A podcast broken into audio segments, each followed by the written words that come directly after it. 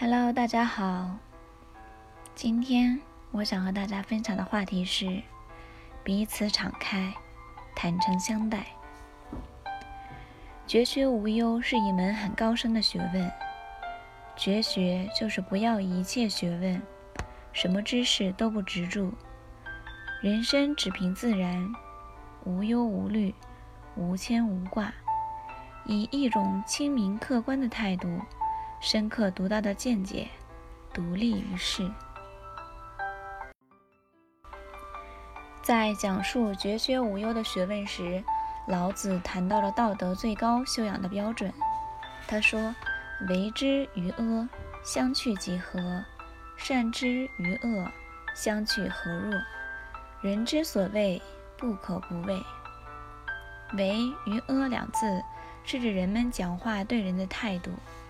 将二者译成白话，在语言上的表达都是是的，但同样一句话，为是诚恳接受，阿是阿谀逢迎。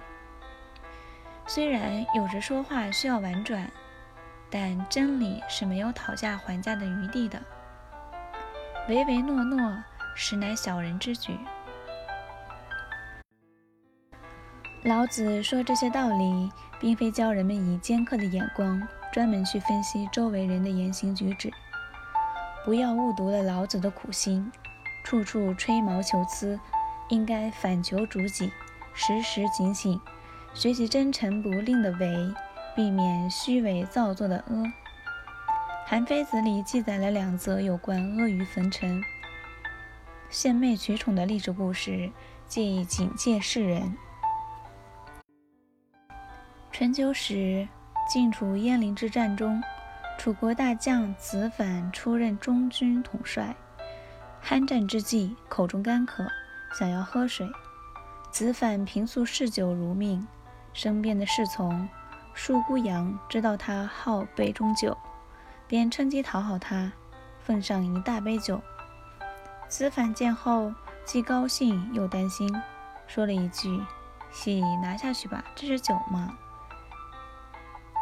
舒孤阳不但不替换，还替他掩饰道：“这不是酒。”子反将错就错，顺势一饮而尽。舒孤阳又连续奉杯，使子反喝得酩酊大醉。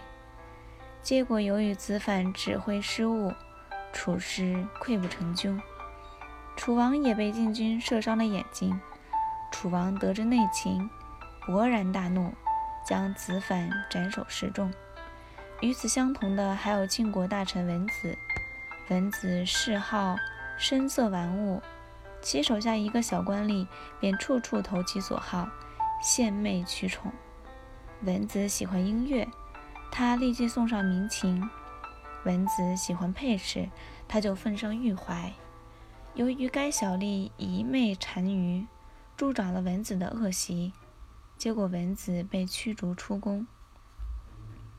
此二人皆是失足于身边的阿谀逢迎之中，可见为人处事一味阿谀逢迎、虚伪造作，终将为人所不齿。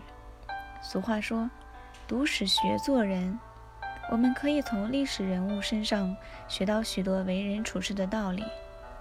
从禁言的角度看，真诚不吝，即便即便点头便是，也不是唯唯诺诺。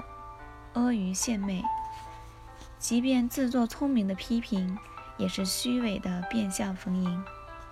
从那言的角度看，喜中言，耳畔便多逆耳忠言；耳根软，听到的便多是献媚之词。这是历史与现实共同教给我们的经验教训。所以说，我们无论是为人处事、治学、立家，即使高高在上，或是沦为小小市民，都要妥善处理为与恶的关系。所以说，做人与其戴着面具相互吹吹捧逢迎，不如彼此敞开，坦诚以待。虽然戒言多半逆耳，但是却可以让人进步或免于继续犯错误。阿谀逢迎的话说久了。谁都会腻，唯有真诚才能换来真心真情。长久来看，对自己、对别人，其实是一件好事。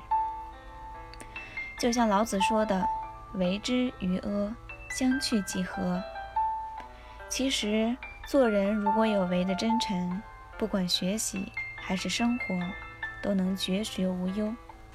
反之，如果终日爱好阿，不管是被人吹捧，还是吹捧别人，没多久都要出事。生活的忧虑就如滔滔江水，连绵不绝了。